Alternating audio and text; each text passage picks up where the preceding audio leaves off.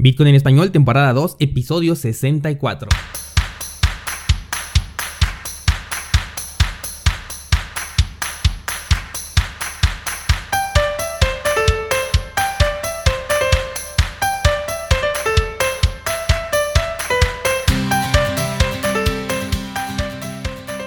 Bienvenido, esto es Bitcoin en español, el podcast donde hablamos de criptomonedas, tecnología, cadenas de bloques y por supuesto Bitcoin.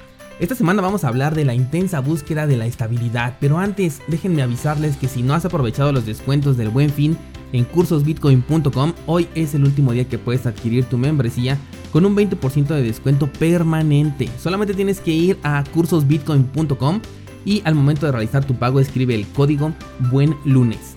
Todo junto, todo en mayúsculas. Estamos cerca de las 70 clases publicadas y cada semana agregamos 3 nuevas. Esto es Bitcoin en español. Comenzamos. Lunes 18 de noviembre, qué rápido pasa el tiempo. Hace un año ya teníamos eh, una de las caídas más importantes del mercado en Bitcoin, que nos llevaba ya cerca del mínimo que conseguimos por ahí de los 3.500 dólares.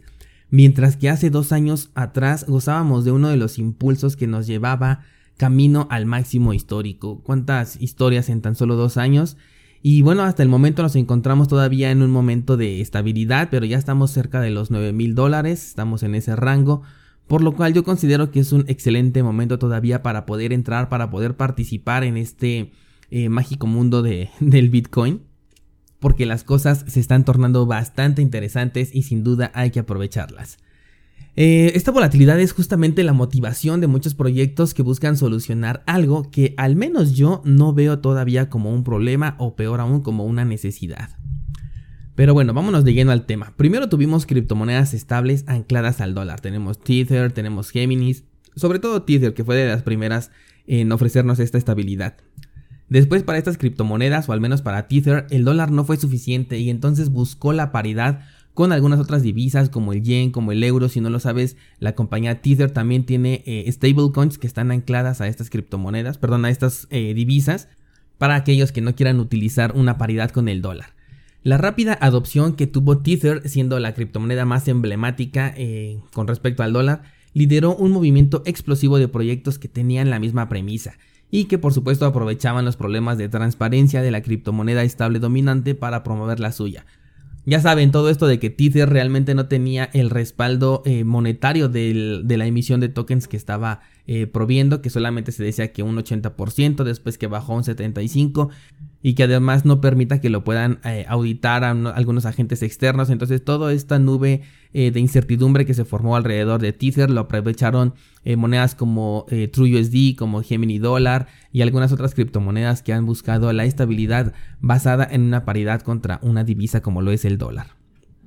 Sin embargo, todo este grupo de criptos comparten el hecho de ser un ancla al sistema monetario tradicional, pues al replicar el valor de una divisa realmente no se consigue una estabilidad, sino más bien lo que consiguen es una paridad.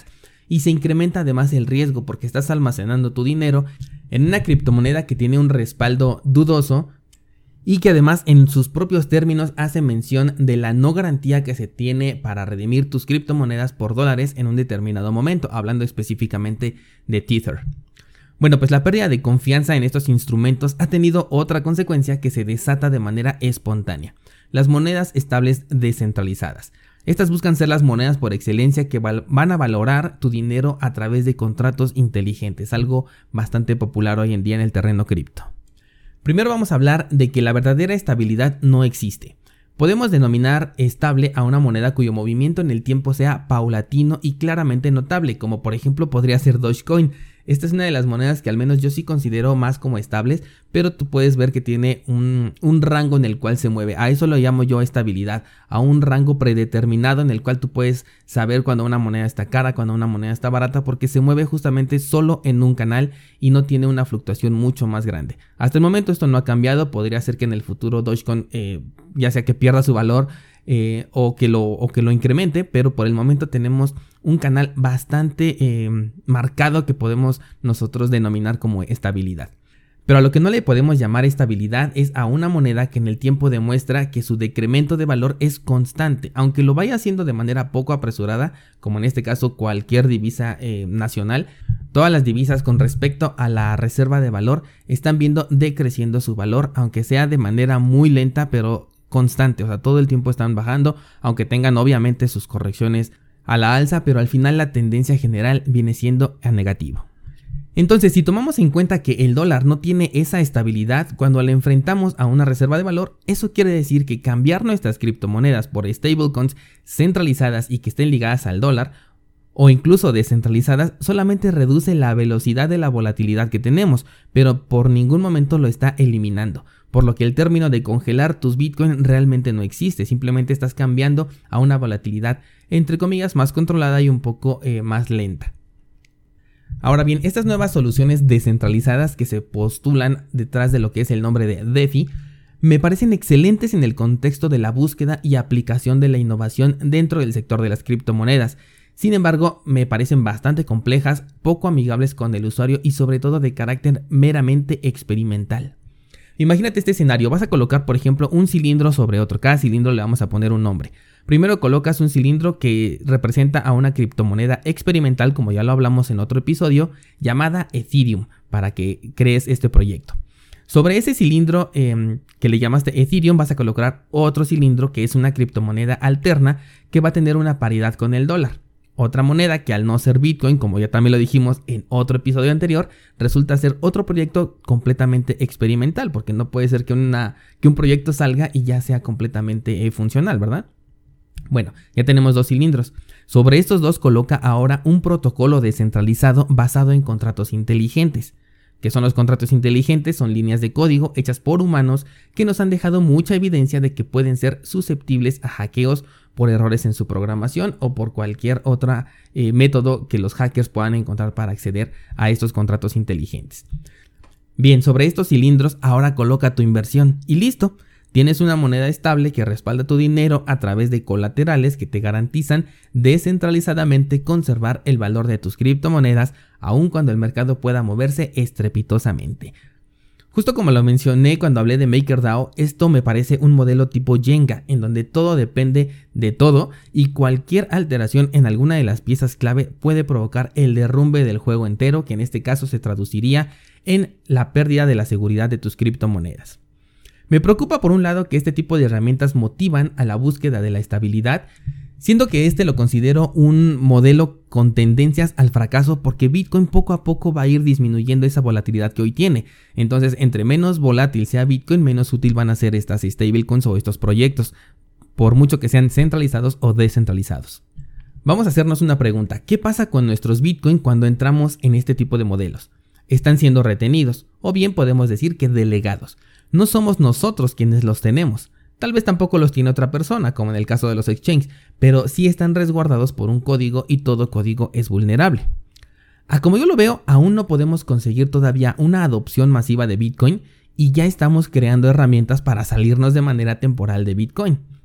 Pienso que de manera mediática se nos ha hecho pensar que la volatilidad es negativa, que el no tener una estabilidad es un problema y que además se nos vende con la clásica estrategia de venta de los préstamos tradicionales.